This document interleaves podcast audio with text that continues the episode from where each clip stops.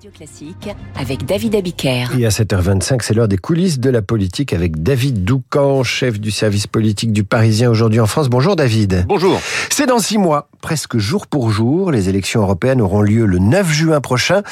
Et vous sentez monter, David, une anxiété dans les rangs macronistes. Oui, c'est en particulier de l'Assemblée nationale que fusent les critiques à l'encontre du parti Renaissance et de son chef Stéphane Séjourné. On va se prendre une veste, nous dit euh, par exemple une députée. Un autre euh, s'inquiète de voir que RN, Reconquête, euh, les partis de gauche ont tous déjà désigné leur tête de liste, alors que le camp Macron compte les ballons d'essai depuis plusieurs mois. À la rumeur, Bruno Le Maire a succédé celle de Thierry Breton, puis même celle d'Elisabeth Borne, toutes démenties par les intéressés avant que Stéphane Séjourné, actuel président du groupe Renew au Parlement européen, ne finisse par faire connaître euh, sa motivation dans une newsletter confidentielle, histoire de toucher le microcosme politique sans que ses propos ne prennent non plus l'allure d'une réelle déclaration de candidature devant le grand public. Il n'y a donc pour l'instant pas de chef de file clairement désigné, ce qui complique les difficiles négociations euh, pour la composition de la liste elle-même sur laquelle il faudra faire de la place pour Renaissance, donc le Modem, Horizon, les radicaux et même sans doute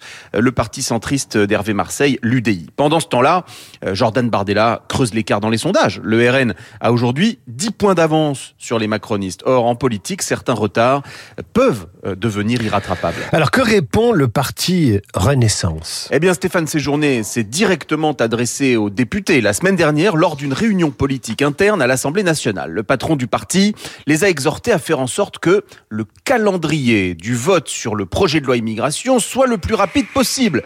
Quel rapport, euh, me direz-vous? Eh bien, un stratège du parti nous répond, pas question euh, de lancer la campagne des européennes tant que le débat sur l'immigration n'est pas derrière nous, car il y a un risque de motion de censure et donc potentiellement de chute du gouvernement. Le parti, agacé d'être pointé du doigt, nous promet que la campagne commencera à la minute où la page immigration aura été tournée. On prend aussi soin de nous faire savoir que des salles sont déjà réservées pour les meetings l'année prochaine et que la commission d'investiture qui étudiera la composition de la liste se réunira pour la première fois le 21 décembre prochain. Tout est prêt en somme, sauf la tête de liste. Comme souvent, la Macronie attend euh, la décision d'Emmanuel Macron. L'un de ses proches nous explique pourquoi le président ne se précipite pas. Il a prévu de s'impliquer personnellement dans la campagne comme en 2019. Donc, au fond, à ses yeux, euh, comme à ceux des Français, symboliquement, la tête de liste, ce sera lui. Avec tous les risques que cela comporte en cas de grosse défaite. Merci David, à demain, tout de suite le temps.